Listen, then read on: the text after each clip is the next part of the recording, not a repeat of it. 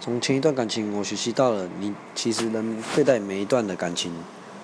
都要珍惜，都要去付出，要努力，不然，因为我前一段感情是第三任，其实第一任跟第二任，对我是非常毕恭毕敬，而且对我很好，要干嘛他们都能干嘛。可是第三段呢，第第三个感情呢？变成说，我觉得我被我觉得被这个女生玩弄，因为她后面还有偷吃的行为，